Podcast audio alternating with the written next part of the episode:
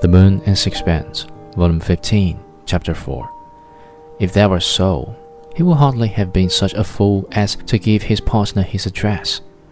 I retorted acidly.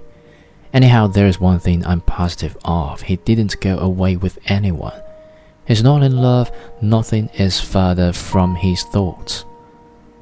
There was a pause while they reflected over my words. Well, if what you say is true, said Mrs. MacAndrew at last, things aren't so bad as I thought. Mrs. Strickland glanced at her, but said nothing. She was very pale now, and her fine brow was dark and lowering. I could not understand the expression of her face. Mrs. MacAndrew continued, If it's just a whim, he'll get over it. Why don't you go over to him, Amy? hazarded the colonel. There's no reason why you shouldn't live with him in Paris for a year.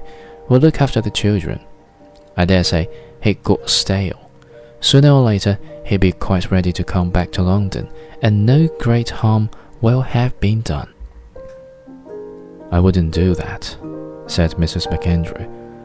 I give him all the rope he wants. He'll come back with his tail between his legs and settle down again quite comfortably.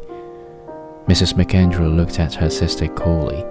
Perhaps you won't fare wise with him sometimes. Men are queer creatures, and one has to know how to manage them.